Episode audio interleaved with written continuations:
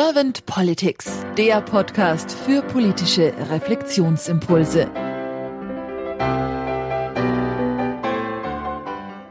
Herzlich willkommen zu einem neuen Podcast von Servant Politics. Mein Name ist Claudia Lutschewitz und ich spreche heute mit Dr. Franziska Kersten. Guten Morgen, Frau Dr. Kersten. Guten Morgen. Frau Dr. Kersten, vielen herzlichen Dank für Ihre Zeit. Sie sind seit der Bundestagswahl 2021 direkt gewählte Abgeordnete in den Deutschen Bundestag. Sie sind gelernte Tierärztin und so wie ich Sie jetzt aus dem Vorgespräch kennengelernt habe, sehr engagiert und Sie wollen in der Politik etwas bewegen. Sie wohnen auf dem Dorf. Das war Ihnen auch noch wichtig, dass ich das erwähne. Und ich bin jetzt sehr gespannt auf Ihre Impulse für die Politik der Zukunft. Und wenn Sie soweit d'accord sind, dann würde ich mit meiner ersten Frage starten. Ja, gerne. Frau Dr. Kersten, wenn Sie an Politik denken, was ist nach Ihrer Meinung und Sichtweise die Aufgabe von Politik?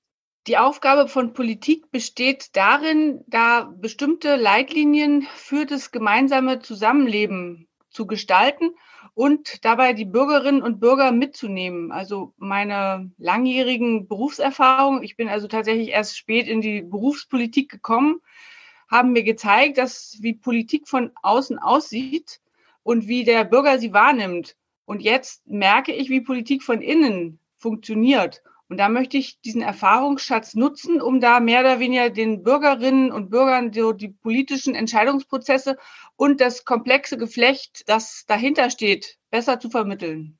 Mhm. Das heißt, Sie merken jetzt praktisch tatsächlich, seitdem Sie im Amt sind, dass es doch ein bisschen was anderes auch ist, wenn man in der Politik tatsächlich aktiv ist, als wenn man von außen auf sie schaut. Habe ich Sie da richtig verstanden?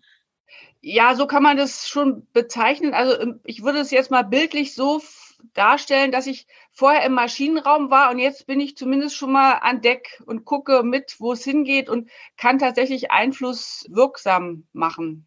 Das ist ein schönes Bild, das gefällt mir. Und wenn Sie jetzt so auf die Politik schauen, wenn Sie sagen, die Aufgabe von Politik ist so ein bisschen den Dampfer gut durch die Gewässer zu führen, ja, wie nehmen Sie das dann jetzt momentan gerade wahr?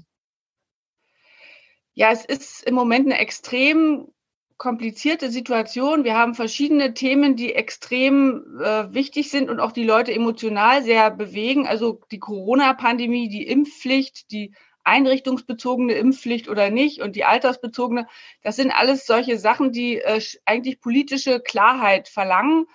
Das heißt, was wünschen Sie sich dann für die Politik der Zukunft? Haben Sie da Ideen und Wünsche?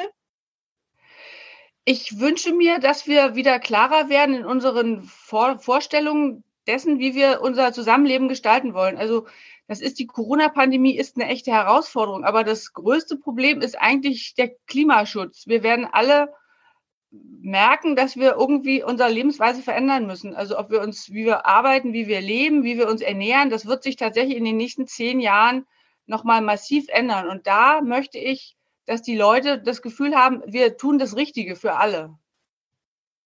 Und haben Sie da konkrete Ideen, wie man das schaffen kann oder wie Sie als Politikerin das schaffen können, dass die Leute das Vertrauen auch bekommen, dass wir oder dass der Wähler, die Gemeinschaft, dass Deutschland das schaffen kann?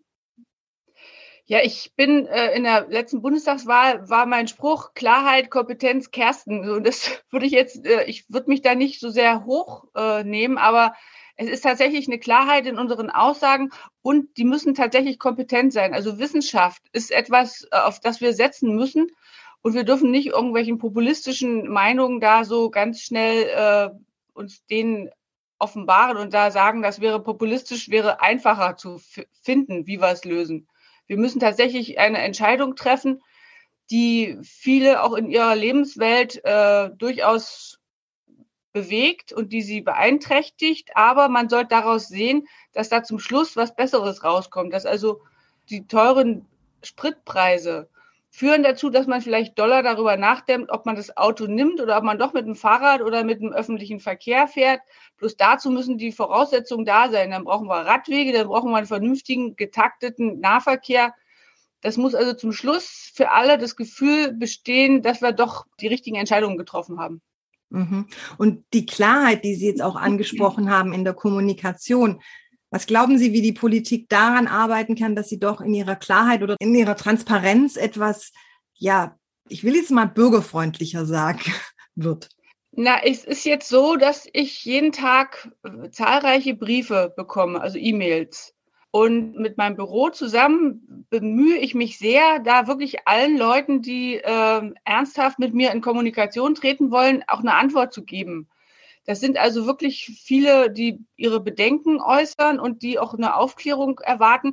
Und äh, auf jeden Fall ist es so, wenn die in meinem Wahlkreis äh, ansässig sind, dann werden die immer beantwortet mit viel Aufwand.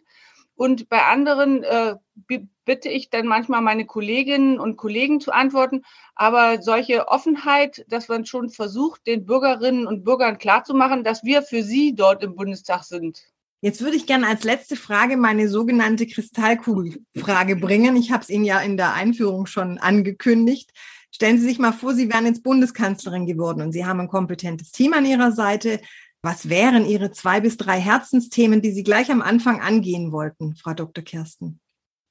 Vielleicht auch mal unangenehme Wahrheiten auszusprechen und dort einfach alle mit einzubeziehen, dass wir durchaus da Entscheidungen treffen müssen, die uns eine Zukunft geben und dass wir unseren Kindern da einfach eine Welt überlassen, die durchaus lebenswert ist und lebenswürdig ist. Und ich würde eben meinen, dass wir dort schauen müssen, dass wir die planetaren Grenzen nicht überschreiten und wie wir das hinkriegen, dass wir also da durchaus Entscheidungen treffen müssen, die schwer sind, aber die zum Schluss eigentlich für alle positive Entwicklungen aufzeigen.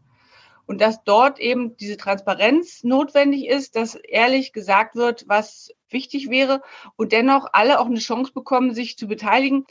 Und dann fällt mir noch ein, wir müssten einfach auch die Chancen der Technik nutzen. Wir müssen Digitalisierung nach vorn bringen.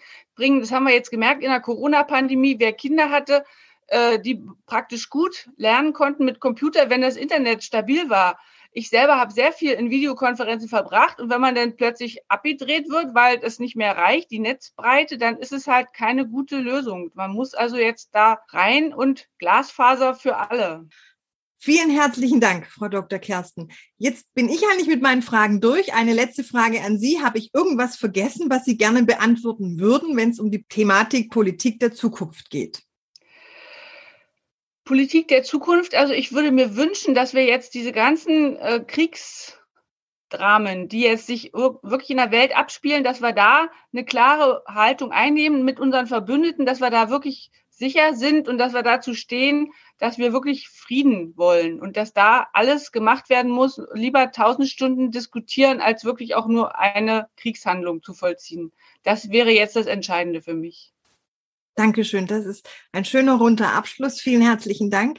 Ich wünsche Ihnen noch einen schönen Tag und danke Ihnen herzlich für Ihre Zeit. Ich weiß, die Abgeordnete haben wenig Zeit, deswegen mein großes Dankeschön an Sie. Danke Ihnen auch.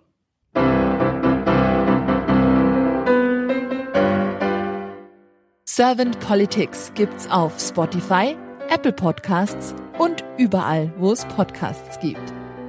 Abonniert uns gerne und hinterlasst uns eine Bewertung. Servant Politics, der Podcast für politische Reflexionsimpulse.